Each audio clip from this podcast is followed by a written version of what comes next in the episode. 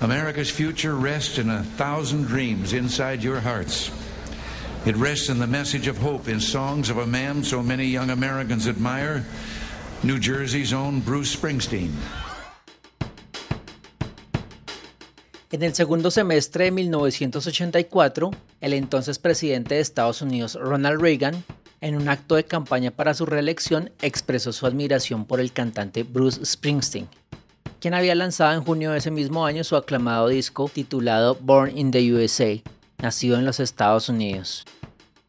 Entre Reagan y Springsteen se generó una fuerte polémica por el uso que el político quiso dar en sus eventos de campaña a la canción Born in the USA, una crítica a la sociedad norteamericana que le dio la espalda a los veteranos de la guerra de Vietnam, que la campaña de Reagan intentó convertir en un himno nacionalista, en una alabanza a ese mito llamado el sueño americano. Y nada más lejos del patriotismo que esta canción.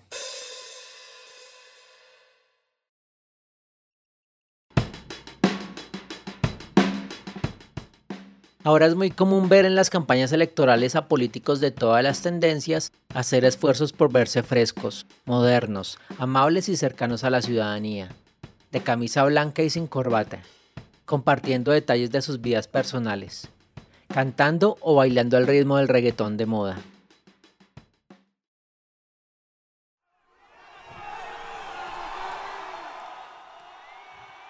Pero el pasado 7 de agosto ocurrió algo que hizo que los ojos del mundo se enfocaran en la capital de la República Argentina. Hola a todos, yo soy el león. Rugió la bestia en medio de la avenida. Corrió la casta sin entender. Panic Show a plena luz del día. Por favor. La voz ronca que escuchamos no es la mía, es la del presidente electo de Argentina Javier Milei, un economista de 53 años que dio el salto de los medios de comunicación a la política en 2021, saliendo elegido diputado nacional por su coalición política La Libertad Avanza, movimiento por el cual se presentó a las elecciones presidenciales primarias, en las cuales obtuvo el 29% de la población, que le permitió presentarse en la primera vuelta presidencial, esta vez obteniendo el 30% de los votos y lanzarse a la segunda vuelta presidencial en la que derrotó al candidato de izquierda Sergio Massa con un 55% del total de la votación.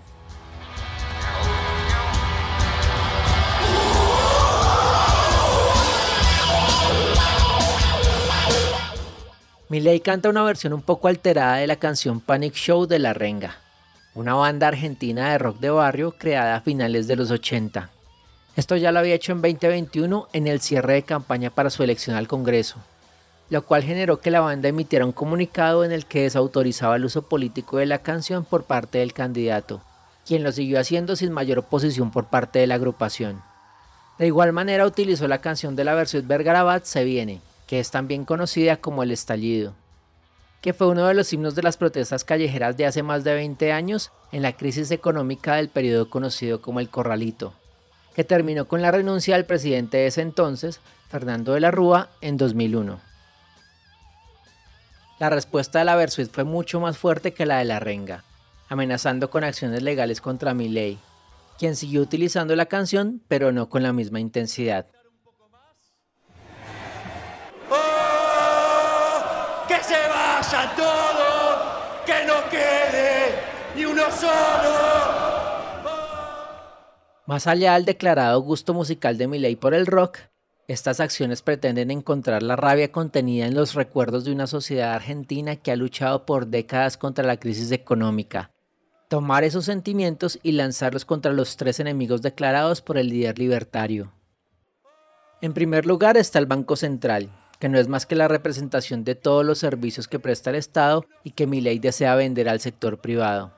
En segundo lugar está la casta política, que no incluye tanto a los altos funcionarios del gobierno como a las personas entre comillas privilegiadas que tienen empleos públicos en sectores como la educación y la salud y las personas beneficiadas por programas sociales del Estado.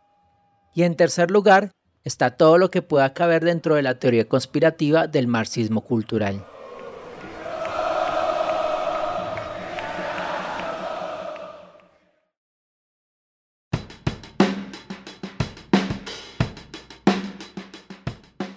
Y las soluciones del candidato outsider y antipolítico no son más que el reencauche de políticas anteriores, como lo fue la privatización de empresas públicas y la llamada ley de convertibilidad aplicada durante el gobierno de Carlos Menem en la década de los 90, que igualaba el peso argentino con el dólar. Si bien esta política tuvo resultados positivos en el corto plazo, dentro de los primeros tres o cuatro años de aplicación, esta sentó las bases para la crisis económica de 2001 y la hiperinflación en 2002.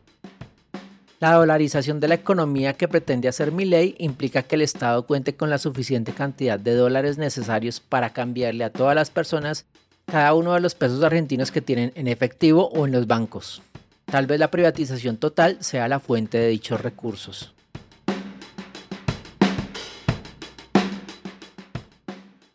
Para hacer estos planes realidad se necesita represión, estigmatización y criminalización. Se necesita que todo lo que vuela a derechos ciudadanos sea borrado de la ley y que la protesta social sea mal vista por la opinión pública, porque de esa manera será castigada sin mayor resistencia.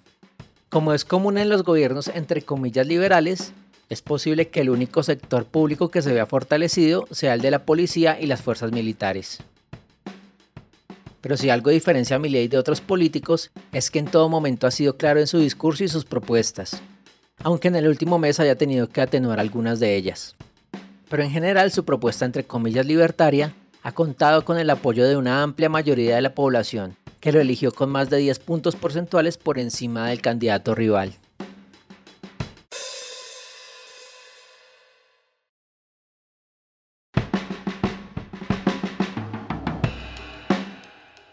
¿Es tal el desespero de la población que eligieron la opción más extrema? ¿O realmente mi ley es la única alternativa para salir de la crisis? ¿Qué pasó con el voto feminista, el voto sindical o el voto de la memoria? ¿El voto del nunca más? Es posible que el discurso de los derechos y lo políticamente correcto, característico de la izquierda, no conecte totalmente con las necesidades de una ciudadanía que se siente cada vez más empobrecida, insegura y con una profunda desconfianza frente a los gobiernos que la han abandonado, que pide soluciones concretas, realizables y cada vez más individuales. Encontramos en Latinoamérica casos como el proceso constituyente en Chile, que fue comandado por organizaciones de izquierda después del estallido social de 2019 y que terminó en manos de la derecha después del rechazo de más del 60% de la población a la propuesta inicial.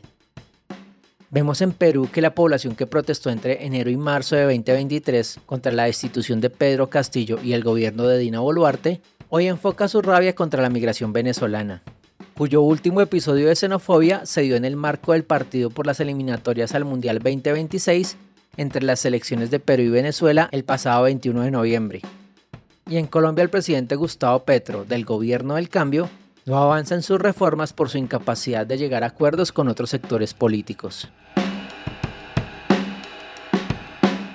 El 10 de diciembre cambiará la historia de un país que para muchas personas ha sido referente de rock and roll, de cultura, de educación, de memoria histórica y de calidad de vida.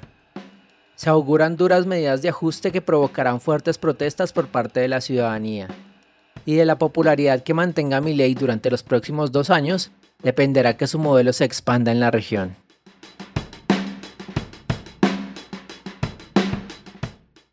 La bruma se posa sobre nuestras mentes y la voz tiembla ante la falta de claridad. Es tiempo de retirarnos temporalmente mientras intentamos adivinar qué se esconde más allá del horizonte.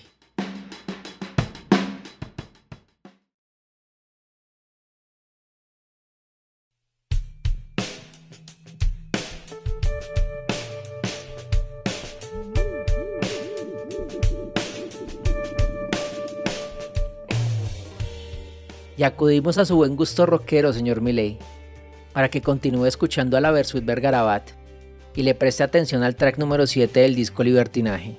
La canción se llama Abuelos. Estamos seguros de que entenderá el mensaje.